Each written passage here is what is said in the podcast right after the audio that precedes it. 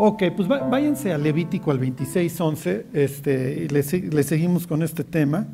Para volver a este, a este tema de Ageo, es fin de año y la gente se pone a pensar. Y ahí viene otra vez enero y ahí vamos de nuevo, ¿sí? ¿De qué habla la Biblia? Es como la otra vez le estaba yo hablando a una persona y me dice, Carlos, ¿en qué crees? ¿De qué habla la Biblia? el, tema de la Biblia lo pudieras resumir con Levítico 26, 11. En este caso está hablando con, su pueblo. ¿Por qué? Porque la idea de, Dios es habitar con la humanidad. Sí, pero resulta que la humanidad representada por el primer Adán tiene a bien fracasar, es expulsada al oriente, pero con la idea de que regrese, sí, pero en el regreso tienes a Caín, que final funda un, mata a su hermano, funda una ciudad y quiere hacer la obra de Dios en sus fuerzas, quiere traer el orden el orden y el propósito de Dios en sus fuerzas, se convierte en un asesino y cree que él se tiene que elevar y tienes una humanidad que se va pudriendo. Tienes capítulo 6, el descenso de los ángeles. Los ángeles se meten con las mujeres, esto es un desastre y Dios trae el diluvio. ¿Se acuerdan? Génesis 6.5 te narra la caída de los ángeles e inmediatamente dice que la tierra se corrompe. Ok, no importa, pero sigo teniendo un proyecto para la humanidad se bajan del arca, nos vamos hacia oriente, hacemos un, nuestra Biblia dice torre, pero acuérdense que es un sigurat, ¿se acuerdan? Una pirámide que andan regadas por todo el planeta porque el diablo anda haciendo sus imitaciones del monte de Dios. Y de ese monte, ¿qué es lo que hace? Porque este monte lo hago yo y, que, y su cúspide llega al cielo y de ahí los dispersa. Ok, no te quieres llevar conmigo, entonces tomo a un hombre a una pareja estéril para que se manifieste mi poder y luego la rescato de la muerte, la, llevo a través del abismo y luego le digo esto. Y le digo, quiero que me hagas una casa por esto. 26.11. Y esto es de lo que trata la Biblia. Y esto es de lo que trata en este caso la iglesia. Claro, la iglesia hoy es esto, hoy es el templo. Dice, y pondré mi morada en medio de vosotros y mi alma no os abominará, y andaré entre ustedes, y seré su Dios, y ustedes serán mi pueblo. Ese es el, les voy a dar una palabra farola, el desideratum, o el deseo, eso es lo que Dios quiere, eso es lo, que Dios anhela, lo que Dios aspira, llevarse con el ser humano, y mucho más profundo, obviamente, cuando lo alcanza y se vuelve su pueblo. Entonces, ¿qué va narrando la historia? La historia te va narrando un desastre porque este pueblo se acaba corrompiendo a tal grado que Dios se retira. Y eso lo veremos en enero en, capítulo 2 del libro de lamentaciones. ¿Qué implica la ausencia de Dios? Porque la pregunta ¿dónde está Dios? nos la hemos hecho todos en algún punto de nuestra vida y la Biblia la responde. Bueno, ok, entonces dicho lo anterior, váyanse ahora sí al profeta Geo, al capítulo 1 donde nos quedamos la semana pasada. Los judíos tienen su templo y la idea es que mínimo tres veces al año suban todos los israelitas, o por lo menos todas las cabezas de familia, al templo. ¿Ok? ¿Por qué? Porque yo vivo con ustedes y esta es mi casa y yo quiero que vengan. Todo, todo el territorio israelita es mi tierra, diría Dios, todo el territorio. Y todo el pueblo es mi pueblo y todos los pueblos en ese sentido son sacerdotes. Pero hay un, hay un espacio que es mi casa, que es un espacio sagrado donde solamente entran ciertas personas. y tienes que venir tres, veces al año. ¿Ok? Necesitas este, esta recuerda y recuerda y recuerda, porque es muy fácil que quites tus ojos de, de Dios. Ok, y que pierdas cuál es el sentido de tu vida, que te olvides, ¿se acuerdan? ¿Quién eres y a dónde vas? Ok, entonces nos quedamos la semana pasada en el 1.7. Ahí está, en Ageo. Ageo viene Hag es fiesta, ¿se acuerdan? O festivo. Es natural que con los judíos, como no tienen templo, bueno, pues no pueden celebrar sus fiestas y el profeta que viene a exhortarlos que celebren sus fiestas, es natural que se llame fiesta o ageo. ¿Ok? Y entonces dice el 7, así ha dicho Jehová de los ejércitos, meditad Meditad sobre vuestros caminos. La, expresión en hebreo es ponlo en tu corazón. Son dos verbos. Aquí lo tradujo don Casiodoro de Reina, uno solo, a meditar. Que es lo mismo, ¿eh? ponlo en tu corazón. Ok, para los antiguos el asiento de las emociones está en el corazón. Ok, ellos no saben de cráneo y de, de sesos y eso. Entonces está pidiendo que piensen. Acuérdense, esto es uno de los deseos de Dios, que pensemos, que meditemos. Ahora, ¿queremos meditar? Pues la verdad, pues no, o sea, ¿para qué pienso? Me de, Charlie, si pienso me deprimo. Además, si pienso pongo las cosas en perspectiva. Si los judíos hubieran pensado, no estarían en este destrozo. ¿Ok? Les pongo la, foto para, que lo vean. Si, si los seres humanos pensáramos, no estaríamos en este destrozo. Vivimos en un mundo, y el próximo año ya les voy a dar un estudio del apocalipsis y las conspiraciones y etcétera, a ver si, y ahí sí se va a llenar. Pero en serio, vivimos en un mundo que está diseñado para que el ser humano no piense. Ajá. Cuando me acuerdo una vez que fui a París iba ahí la guía diciendo que pusieron los jardines para que, porque a los franceses les gusta mucho la política. Este, entonces hicieron los jardines para que la gente los domingos no se juntara en los cafés a hablar de política. Entonces piensen, bueno, Estados Unidos es así, la máxima expresión de te tengo que tener entretenido. Y el noticiero es, nada más te mantengo estresado, te digo lo que te quiero decir y todo tergiversado. Pero te estoy presentando un teatrito con el único propósito de desinformarte, confundirte y que no pienses. A ver, dejen ahí el dedo y vayan a Jeremías tantito, al capítulo 12. Acuérdense que los judíos son un pueblo que sale literalmente de la muerte. La última escena del Génesis es un féretro, el féretro de, José embalsamado. Y de ahí das la vuelta a la página y lo que viene es que a pesar de estar en un sitio de muerte, los judíos cumplen el propósito por el cual Dios los alcanzó. Entonces dice Éxodo 1 que empezaron a fructificar y multiplicarse y entonces viene la muerte sobre ellos. Entonces Faraón los empieza a, ¿qué? a exterminar. Y por lo que eran famosos los egipcios, su, su, Biblia, sus libros sagrados, el libro de los muertos, tienen féretros por todos lados. Osiris lo tuvieron que reconstruir porque Tioset lo partió en 14 piezas y entonces lo embalsaman. Es la primera momia. Entonces, cuando tú ves las momias de Halloween, eso es Osiris, su dios, y su dios vive Osiris en la región de los muertos. Todo tiene que ver con muerte para los egipcios.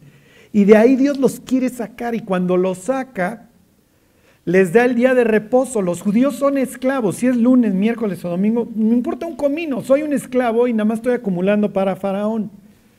Entonces Dios los saca y dice, ah, ¿qué crees? Vas a tener que empezar a ampliar tu cráneo y te presento a tus hijos. Ajá. Dice, ¿Qué les dije? 12.11.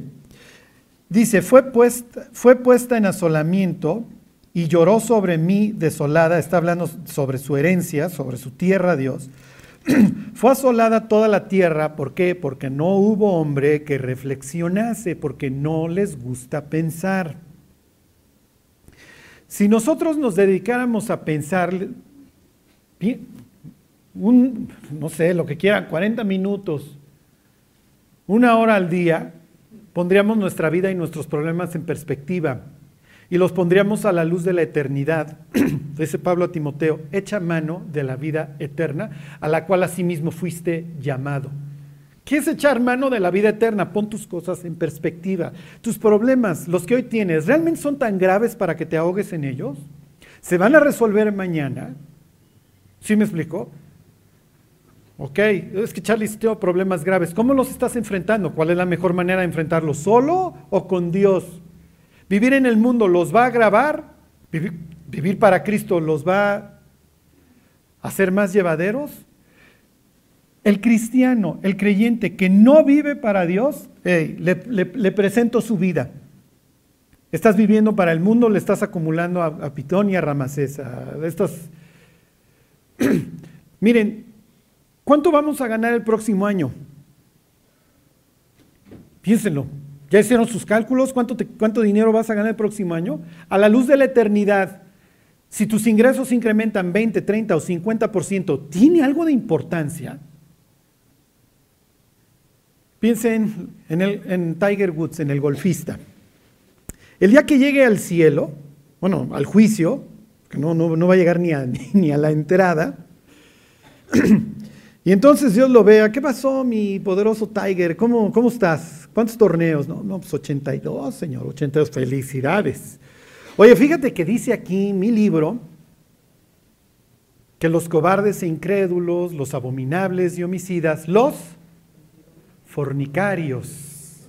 Y a ti, bueno, te brincaban chavas, de todos lados te salían demandas. Los fornicarios y hechiceros, los idólatras y todos los mentirosos tendrán su parte, no en el cielo, sino en el lago de fuego que, que arde con azufre. Pero es que, Señor, imagínense a Dios rodeado de sus ángeles y de su corte celestial. Es que, Señor, yo metía la bola, era el que metía la bola en menos tiros en el hoyo. No, wow. No, no, bueno, es que transformaste el planeta. No, no, entonces pásale, no, es más, me bajo del trono y siéntate. ¿Sí me explico? Pero esto es lo sublime, es lo que dice Cristo. Lo que los hombres tienen por sublime es abominación delante de Dios. En serio, ¿en qué está pensando la humanidad? No, no, es que no piensa, es que ese es el problema. No pensamos. Y lo que has, ¿se acuerdan? Y lo que has guardado, ¿de quién será? fíjense, ahí siguen en el, en el 11, en el 12-11 de Jeremías. Les voy a leer el de arriba, el 12-10. Muchos pastores han destruido mi viña, hollaron mi heredad. Porque la tierra de Israel es de Dios, ¿se acuerdan? La tierra no se venderá a perpetuidad porque la tierra es mía, dice Dios.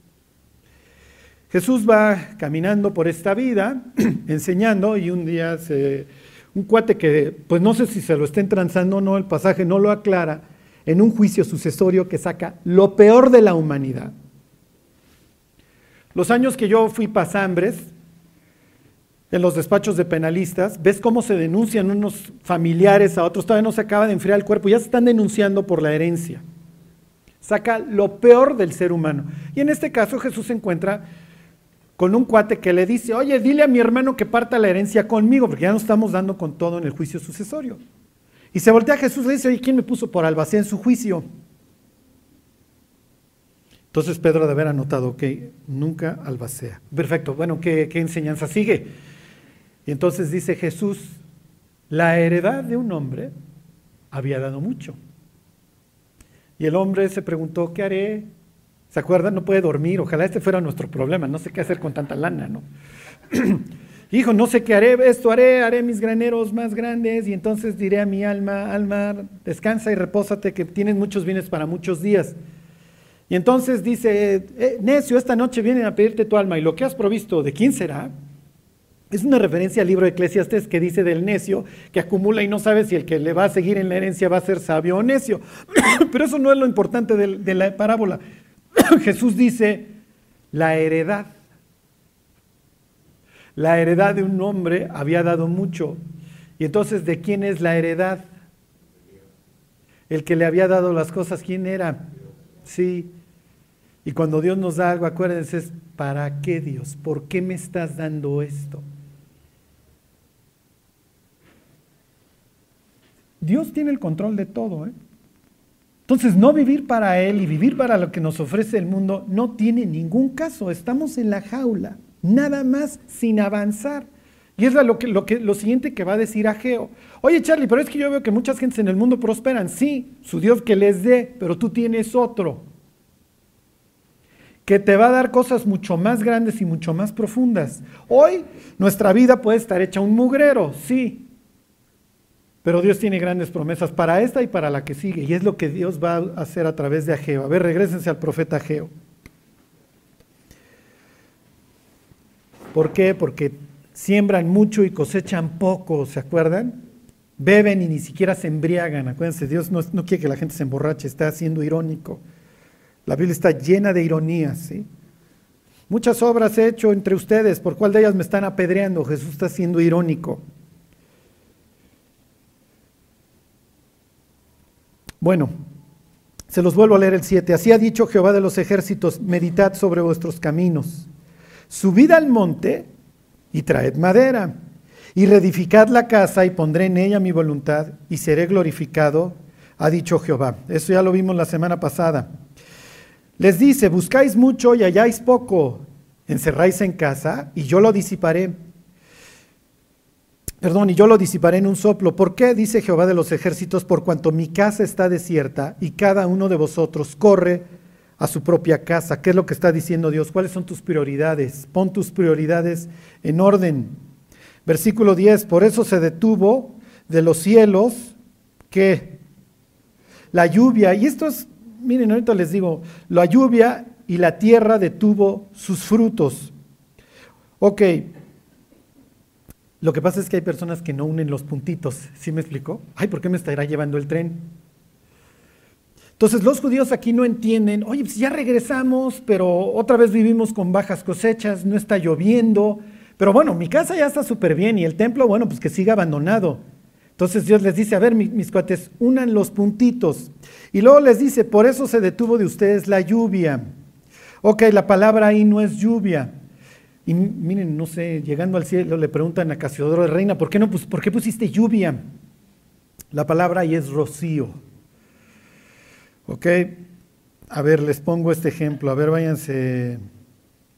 Ay, espérenme, no, no, no, no, me, no, me, no me ayuda mi chunche. A ver, váyanse a Oseas 14:5. Eh, a ver si alguien se acuerda de otro ejemplo. Cuando Isaac bendice a Jacob, lo bendice con el rocío. La palabra que dice ahí Ageo es rocío. Cuando lo bendice le dice, le concede el rocío, el rocío de la mañana. Cuando Dios bendice, cuando Jacob bendice a José, si mal no recuerdo, lo bendice con el rocío, estoy casi seguro. La semana, no, no la semana pasada, hace 15 días, si hace 15 días estuve con un molinero, un señor muy, muy rico, este, que tiene sembradíos de trigo. Y entonces pues, estaba yo meditando en esto del rocío, y entonces me dice, le digo, oye, ¿qué hay del rocío? Entonces me dice, ¿cómo? ¿Cómo? Sí, o sea, le dije, ¿el rocío es importante para tu negocio? Me dice, no, no, o sea, sin rocío no, no, no, puedo cosechar nada. Si una cosa es la lluvia y otra cosa es el rocío. Si no hay rocío, se seca y se, se, rompe inmediatamente lo que, lo que, o sea, ni siquiera se va a dar. O sea, sin esa humedad nadie puede cosechar nada. ¿Sí, sí se entiende? O sea, olvídense de la lluvia. Si no hay rocío, no cosechas, te mueres. Charlie, yo estoy súper afanado por lo que viene. Y Dios, bueno, sí, Dios es más o menos importante en mi vida, pero no es lo más importante. ¿Y si Dios quiere que deje de latir tu corazón? No, pues sí se acaba todo. Pues sí, sí, se acaba todo. ¿Sí me explico? O sea, ¿cómo no va a ser Dios lo más importante si es el que mantiene este tambor batiendo? Si Dios no quiere que tu corazón lata, bueno, creo que lo, lo demás sale, ¿sí me explico? Sale sobrando. ¿Qué es lo que te quiero decir? si Dios no nos da vida, lo demás no sirve. Y Dios dice, por eso se detuvo de ustedes el rocío. O sea, ya olvídense de la lluvia, muchachos. Por eso la Biblia compara la bendición con el propio rocío. Sin ello no puedes hacer nada. ¿Qué, les dije, Oseas?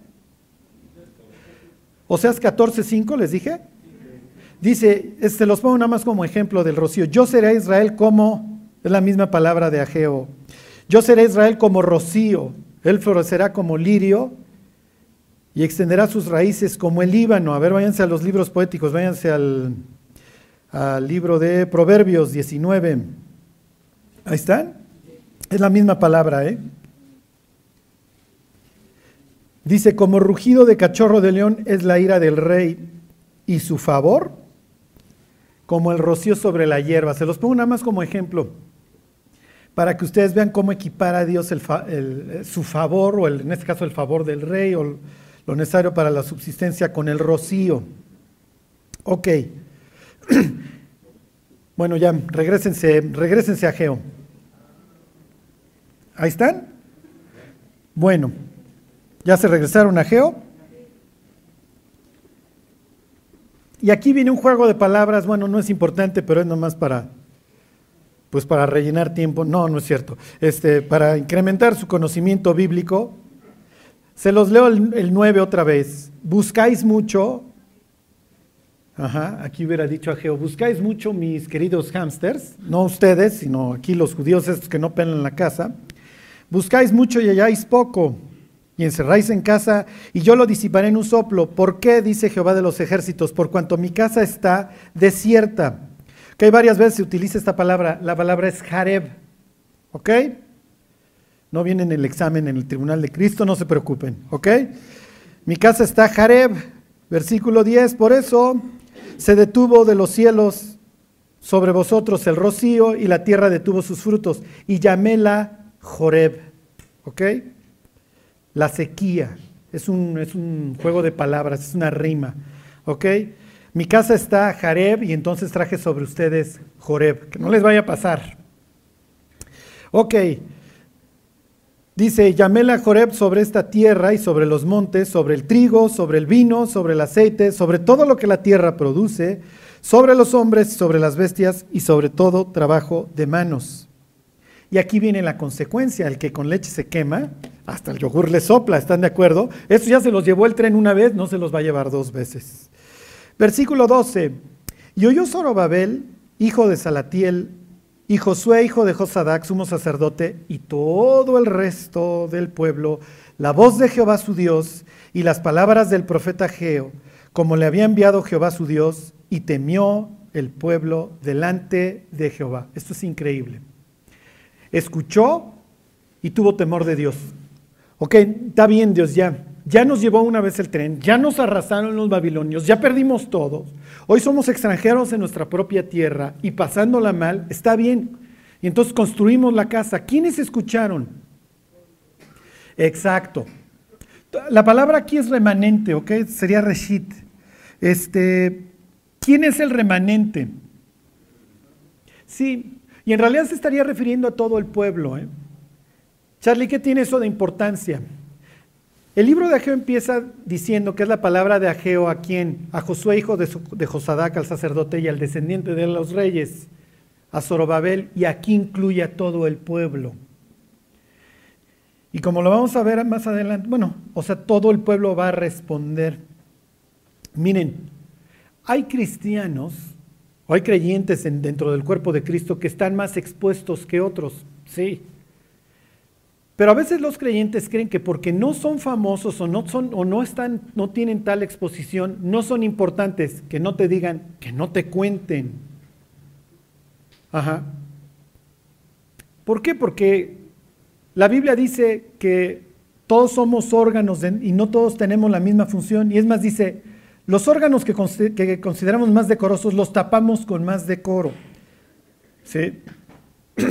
hay órganos, hay una persona que dice vino el riñón, porque pues no es muy agraciado el Señor. Entonces, y el riñón efectivamente es un órgano, tanto el Señor como el que traemos todos, es un órgano bastante feo, pero sin los riñones nos morimos, sin el hígado nos morimos, sin el corazón nos morimos. Entonces, miren, hoy la iglesia trae este rollo de que vamos a ser famosos y vamos a estar en las redes sociales. No, no es cierto, ¿sí me explicó? Digo, qué bueno que podamos alcanzar a muchas personas y eso, pero nunca vayan a pensar, es que yo, no, yo a mí la gente no me conoce.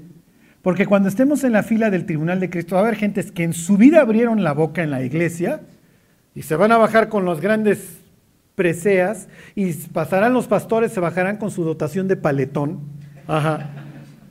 Y oye, Dios, pues nunca habló contigo, maestro, pero no sabes cómo me estuvo fregando por ti todos los días. Era la persona que no hablaba en la congregación, pero cómo oraba. Ok, y entonces respondió el pueblo. Esta vez sí tienen temor. Lo que había, lo que había generado, bueno, a ver, vayan ya, ahí siguen en Jeremías. Ya estábamos en Jehová. Bueno, regresense a Jeremías teme a Jehová. ¿Se acuerdan? No seas sabio en tu propia opinión. Teme a Jehová y apártate del mal. Váyanse a Jeremías 2.19. Lo que metió en primera instancia a los pobres paisanos en esta bronca es no haber tenido sus miedos bien catalogados. El único miedo sano es el miedo a Dios. Los judíos, ¿qué está diciendo Ageo cuando dice, temió todo el pueblo la voz de Jehová? Llevan 18 años sin construir por miedo a las autoridades.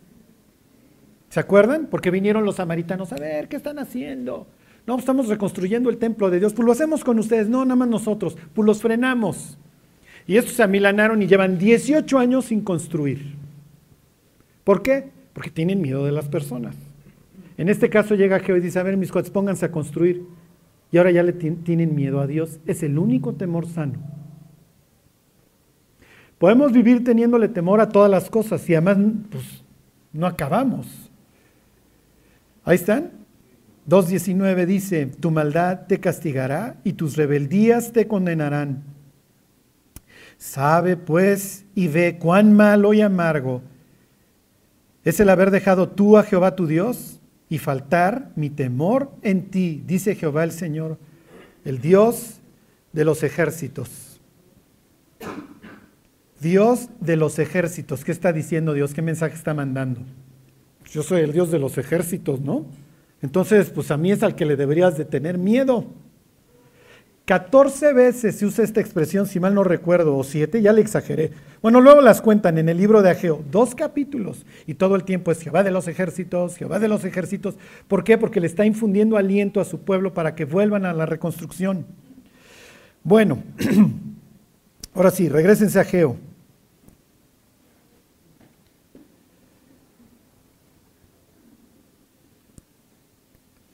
¿Ahí están? Ok. 2.12 y temió el pueblo delante de Jehová. 2.13. Entonces Ageo, enviado de Jehová, habló por mandato de Jehová al pueblo, diciendo,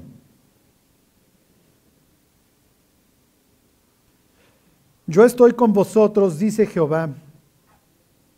Y despertó Jehová el espíritu de Zorobabel, hijo de Salatiel, gobernador de Judá, y el espíritu de Josué, hijo de Josadac, sumo sacerdote, y el espíritu de todo el resto del pueblo, y vinieron y trabajaron en la casa de Jehová de los ejércitos. Ahí tienen otra vez esta expresión.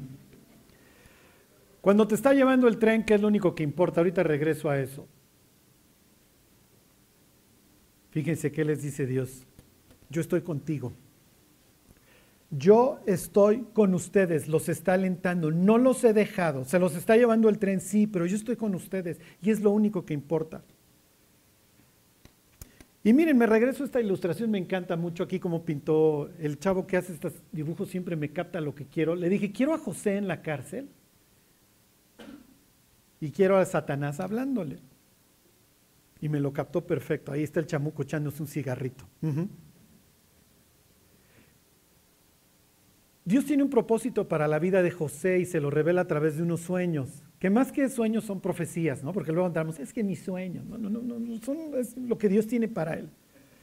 Entonces, José eventualmente va a gobernar sobre su, sobre su pueblo. Sí, pero sucede que sus hermanos lo venden mm, y entonces acaba trabajando con, con este Potifar, ¿se acuerdan? Y Potifar es el secretario de la defensa egipcio, no es el cuate, sí, no, o sea, su esposa no es con la que quieres andar, ¿estás de acuerdo? No te va a dejar un hueso sano. Pero a pesar de todo, la Biblia dice que Jehová estaba con José y entonces todo lo que hace José prospera. Pero está pensando José, bueno, pues, eh, oye Dios, qué bueno, ya soy aquí, ya pues, llegué a un buen lugar, bueno, soy esclavo, pero por lo menos estoy con Potifar. Y entiendo que estás conmigo, pero este no es mi proyecto para gobernar, o sea, ser un esclavo no es mi proyecto. Y luego, ¿se acuerdan que llega la esposa de Potifar? La nueva versión internacional dice que le echó el ojo. La nuestra es un poco más recatada y dice que puso sus ojos en José. Entonces, acuéstate conmigo, acuéstate conmigo, acuéstate conmigo. Y este, no, no, no. Y José sabe que tarde o temprano va a acabar preso. Si él cae con la esposa de Potifar, queda preso porque ya le vendió su alma al diablo, ¿están de acuerdo? O sea, si yo caigo aquí, chicos, ya perdí toda mi libertad porque pues esta va a andar mandando el memorándum cada jueves de que no venga nadie. ¿Se acuerdan que un día no llega nadie? Y el único que no le llegó el memo fue a José. y voy a quedar preso. Y cada vez que esta chava quiera algo conmigo, Pepe, pues sí, ya no te puedes bajar mi cuate porque canto. Canto que andamos. Ok, la otra opción es acabar preso en una cárcel con una diferencia. En una está Jehová conmigo y en la otra no. No es lo mismo enfrentar una prueba que una consecuencia. No es lo mismo estar en un problema en el que Dios te metió a estar en un problema que tú generaste. ¿Estás de acuerdo? En uno está Dios contigo, en el otro está uno lejos de Él. Y es lo que le está diciendo Dios al pueblo que ha regresado. Yo estoy con ustedes. Así como estuve con José en sus peores tribulaciones, estoy con ustedes y hay un proyecto, no los he dejado. ¿Y qué es lo que dice el pasaje? Que se pusieron a trabajar. O sea, hubo una consecuencia, ¿sí me explico? Piensen, el cristiano tira la pornografía, tira las botellas, tira los cigarros, tira las drogas, está bien, respondo. Hago lo que Dios me está pidiendo, ok, tengo que construir la casa, la hago. Y miren, acerca de lo que les voy a decir, lo estuve yo, lo estuve yo meditando. Charlie, si tú me dije, si tú fueras hoy gajeo y nosotros el pueblo, ¿cuál sería el equivalente a ir al, monte y cortar? Yo les diría, para el próximo año, el equivalente a construir la casa de Dios es que la Biblia le gane a la tele. Dos a uno. Charlie, ¿me vas a poner a leer la Biblia cuatro horas diarias? Pues dos horas de tele, por, ¿no? es un chorro. Con eso, ¿eh?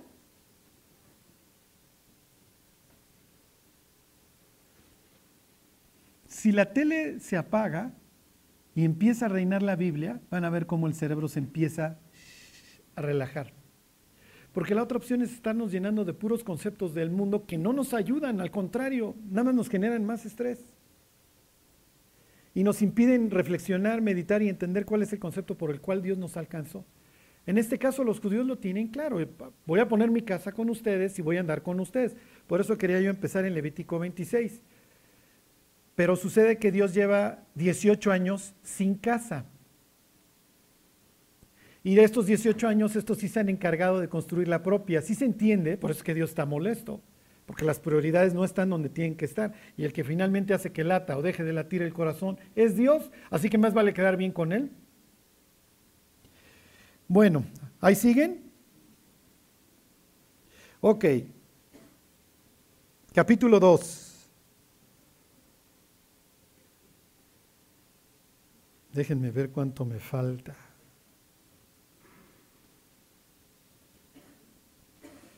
¿Qué les digo? A ver.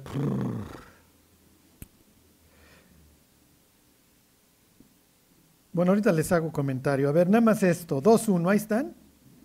En el mes séptimo, a los 21 días del mes, vino palabra de Jehová por medio del profeta Geo diciendo, mes séptimo, a los 21 días del mes. ¿Qué están festejando? Muy bien, Rafa. Los otros también sabían, ¿va? Mes séptimo al día 21 los judíos están celebrando la fiesta de la tienda. Celebraban la fiesta de los tabernáculos para recordar que ellos habitaron en tiendas de campaña. O sea que fueron homeless, sería la expresión gringa, durante 40 años. ¿Y quién es el único homeless los últimos 18? ¿Sí entienden? Porque es la profecía en este día. Y no solamente eso. Y aquí voy a hacer énfasis en lo que preguntaba hace rato Jimmy. Bueno, ¿cómo cambio mi vida y qué onda con el Espíritu de Dios? El día 7, ¿qué número de, de día es en la fiesta? ¿Cuánto duraba la fiesta? ¿Eh? Siete días, miren, estamos de mantener largos. Ok, y el séptimo día, bueno, pues este sí es de pura lógica, es el último día. Ok. Ahora van a recordar el Evangelio de Juan. En el último y gran día de la fiesta, ¡wow! Y los fariseos que sí se sabían la Biblia, piensen en Nicodemo que ese día va a salir en defensa de Jesús, justo ese día. Obviamente recuerdan el libro de Ageo, ese día, porque ese día profetizó Ageo. ¿Sí se entiende? Y entonces, ¿qué es lo que hacía el sumo sacerdote ese día? Miren, le daban la vuelta, bueno, miren, eh, lo hubieran hecho en este.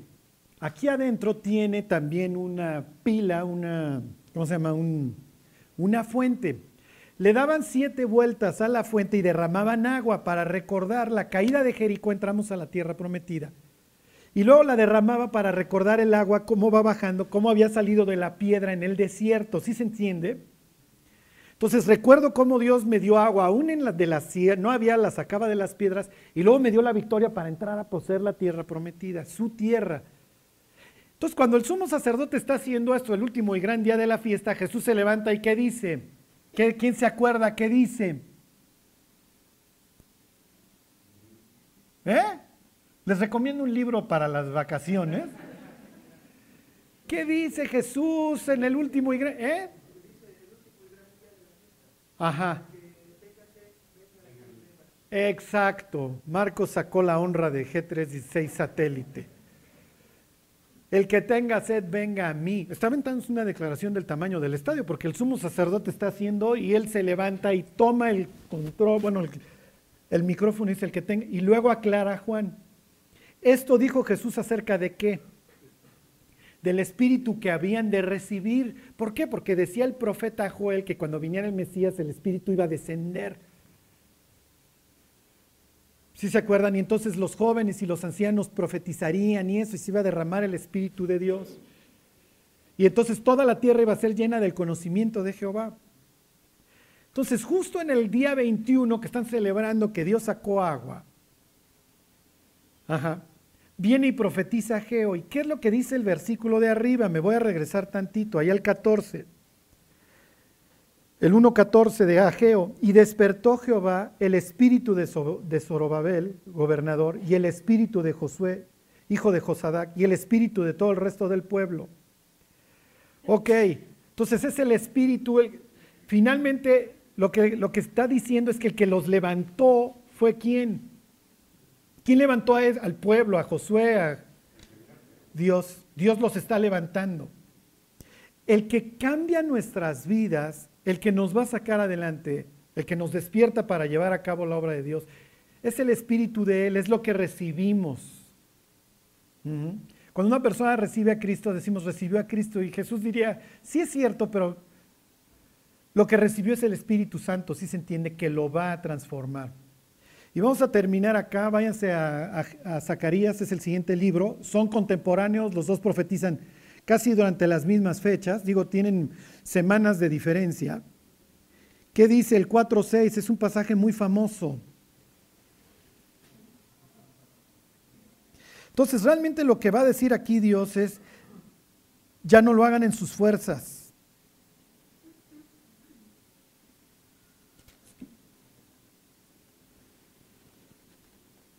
Ahí están.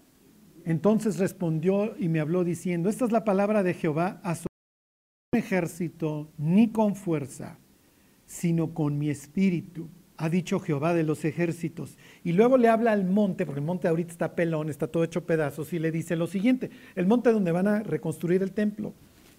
¿Quién eres tú, oh gran monte? Delante de Zorobabel serás reducido a llanura. Él sacará la primera piedra con aclamaciones de gracia, gracia a ella.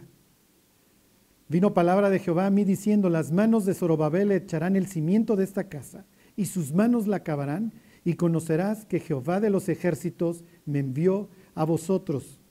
Porque los que menosprecian, perdón, menospreciaron el día de las pequeñeces, se alegrarán y verán la plomada en la mano de Zorobabel. Estos son, estos siete son los ojos, bla, bla, bla. ¿Sí se entiende? Entonces lo mismo. Zorobabel, yo soy el que te estoy despertando, mi espíritu lo va a hacer en ti. Tú nada más ocúpate en lo que tienes que hacer. Oye Dios, que es que es una labor titánica la reconstrucción de mi vida, pues empiezas por el primer ladrillo. Es que todo esto hecho añicos, sí, no te preocupes, alégrate en el día de las pequeñices, aunque des el primer paso de este pelo, no importa. Hagan sus propósitos para el 2020 espirituales no piensen en que sus problemas se van a acabar el primero de enero ni el 2, háganlos a largo tiempo y vayan poniendo en el templo que están reconstruyendo en su vida piedra por piedra. Ocúpense de buscar a Dios y que Dios haga el resto. Estaba yo hablando con una persona en la semana y me decía, es que Charlie, la vida de un cristiano es difícil porque tienes que estar buscando a Dios. Y que los incrédulos la están pasando padrísimo, ¿no? Ya no saben ni cómo suicidarse. Número uno, o sea, sí, a veces la vida de los cristianos tiene muchos problemas. Es parte de él. Los teníamos de incrédulo, pero sin esperanza. Por lo menos ahora ya no sufrimos a lo bruto, ¿están de acuerdo? Por lo menos ahora sufrimos con propósito. Entonces le digo, sí, tienes que buscar a Dios. Pero si no lo buscas, si tú no vas al monte por tus maderitas y por tus piedras para reconstruir el templo, Dios no va a habitar contigo. Tú tienes que hacer tu parte. Tú tienes que buscar a Dios. Vas a tener que pasar diario tiempo con la Biblia. ¿Hasta cuándo? Hasta que te mueras. Pero ¿qué es lo que sucede cuando, imagínate, que vas leyendo la Biblia y entonces lees que Pablo dice, no, pero cuántas cosas eran para mí ganancia, ahora las estimo como pérdida. Ay, qué bonito. No, hombre, ya me volví loco, no solamente voy a leer Filipenses, me sigo a Efesios. Y no os embriaguéis con vino, en lo cual hay descontrol, antes sean llenos del Espíritu, si es cierto el Espíritu, y te invitan a chupar. Sí, no, pero acabo de leer esto. No, Señor, no lo hubiera leído. Pues sí, pues ya lo leíste. No, gracias. No, no puedo. ¿Por qué no vienes a chupar? Pues es que acabo de leer una cosa en la Biblia bien gacha, pero pues ni modo, ya la leí. Tengan paciencia con todos. Ya le quieres gritar al de al lado. No, pues es que me acaba de decir que sea condescendiente con todos, que mi gentileza sea conocida por todos los hombres. Entonces, no le puedo gritar al poli, aun cuando haya cerrado reforma el sábado en la noche, y lo odio por eso. Y no puedo hacer esto y no puedo hacer aquello. ¿Por qué? Porque estoy haciendo mi parte, estoy pasando tiempo con Dios. Y les termino con esto. Cuando, cuando yo acepté a Cristo en mi corazón, cuando, cuando yo le pedí perdón a Dios, yo no, fui corriendo a decirle a la gente, oye, ¿qué crees? Me volví cristiano. O sea, yo pensaba cristiano Yuri. Sí me explicó Ricardo Montaner, o sea, como, ay, puro aleluyo, o sea, ya parece que me voy a identificar. Y viví mi peor depresión de toda mi vida, de incrédulo, nunca yo creo había vivido una depresión tan fuerte, porque yo seguía yendo al antro, seguía viviendo igual, sí, pero ya eres como Jonás, ¿sí me explicó? O sea, se está quemando al antro y dice, sáquenme del antro y se apaga el incendio, tan fácil, ¿no? Pero pues ya estoy con ustedes, muchachos. Nunca había yo padecido tal depresión y yo sabía que yo le estaba fallando a Dios. Y llegaba yo en las madrugadas borracho a mi, a mi cuarto,